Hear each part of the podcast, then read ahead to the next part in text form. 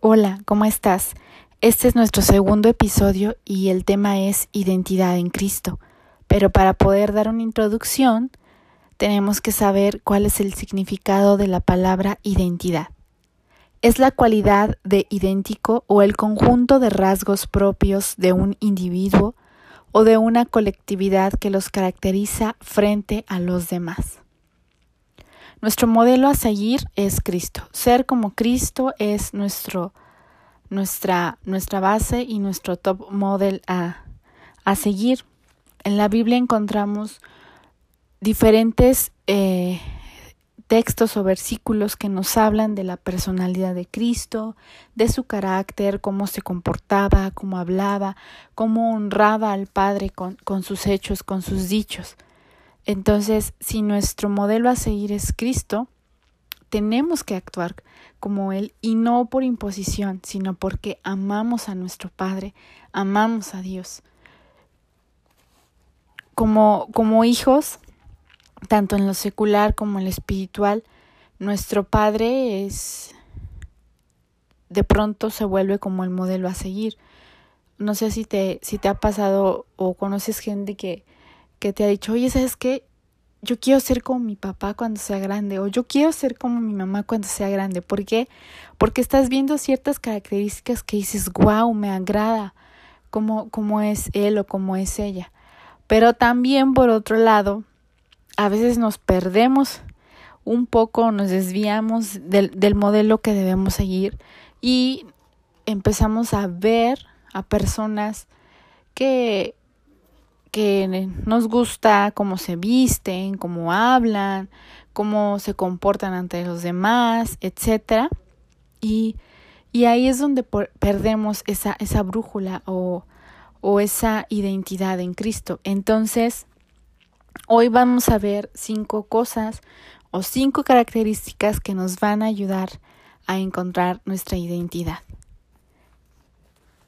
La número uno es Dios nos da un género con el que nacemos y eso lo podemos encontrar en Génesis 1.27. y nos dice lo siguiente, y Dios creó al ser humano a su imagen, lo creó a imagen de Dios, hombre y mujer los creó.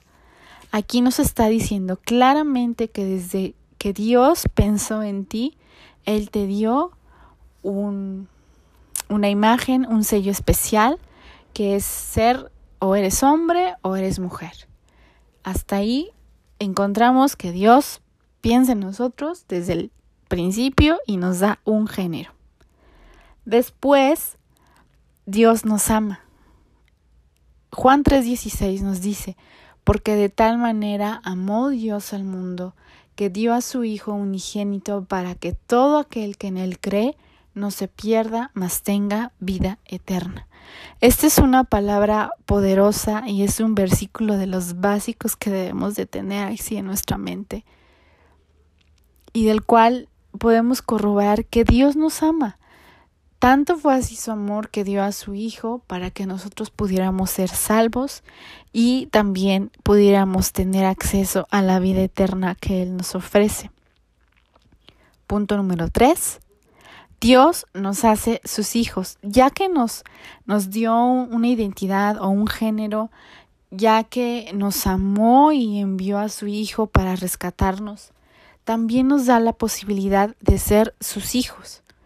Lo podemos ver en Juan 1, 12 y 13. Ahí nos marca cómo, cómo es que Dios nos hace sus hijos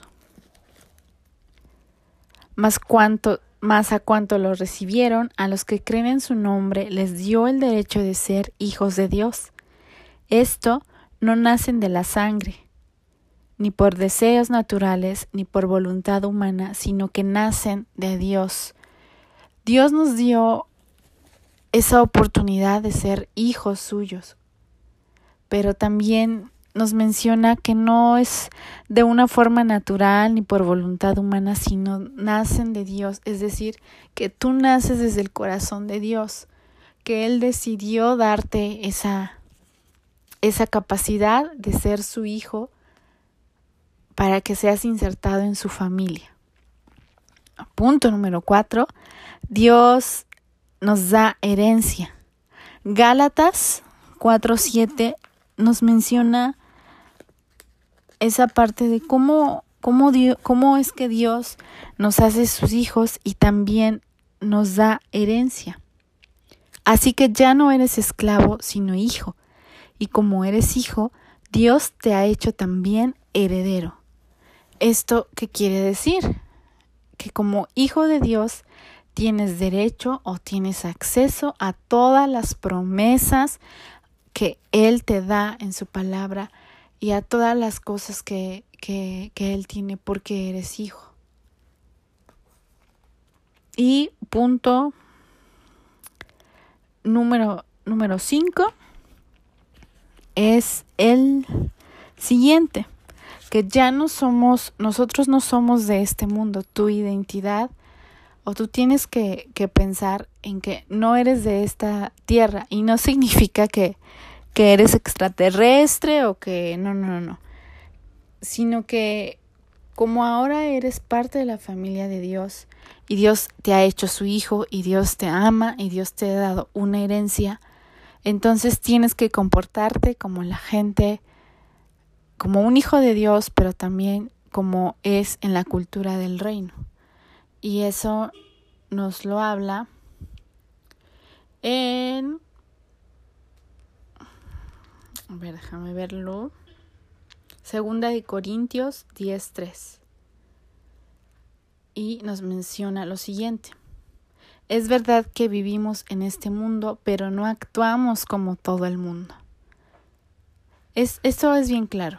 Vivimos en esta tierra, Dios nos da la oportunidad de estar en esta tierra, pero debemos actuar como hijos de Dios, no como un chavo o una chava normal de este mundo, sino como hijos de Dios, porque Él nos dejó un modelo a seguir, que es Cristo Jesús. Entonces, la clave está en ser como Cristo. Esa es tu, tu guía para encontrar tu identidad en Él. Cuando sientes que, que no estás seguro de tu futuro, que sientes, sientes incertidumbre, que no sabes ni quién eres ni lo que quieres, recuerda que tu identidad en Cristo la tienes bien definida. Entonces, recapitulando eh, eh, estos cinco puntos principales con el cual puedes encontrar otra vez tu identidad es Dios te da un género, Dios te ama, Dios te hace su hijo, Dios te da una herencia y no eres ya de esta tierra, sino eres del cielo. Y debes de llevar la cultura del reino en esta tierra. ¿Para qué? Para como lo, escuchamos en, en, la descripción de, de identidad, para que seas un individuo que se caracteriza por ciertos rasgos frente a los demás. Entonces, ¿qué es lo que te está caracterizando frente a los demás? Como hijo de Dios, ¿qué es lo que estás reflejando a los demás? Tenemos la marca de Jesús, pero déjame decirte que eres único. El molde se rompió, se rompió contigo y no hay nadie en esta tierra como tú. Dios te hizo único, pensó en ti, con tus características como, como Él te formó y para Él eres hermoso o eres hermosa. Y la identidad tiene que ver con nuestra forma de ser.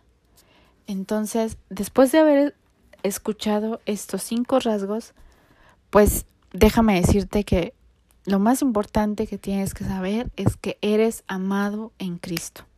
Y si aún no eres hijo de Dios, si aún no has aceptado a Cristo en tu corazón, te invito a que, a que lo puedas hacer. Si tienes algún amigo cristiano o alguna persona que, que sea cristiana, por favor, puedes acercarte a Él para que te guíe o te ayude a hacer una oración y puedas, puedas encontrar tu identidad correcta que es en Cristo Jesús. Dios te bendiga y nos vemos en el siguiente podcast.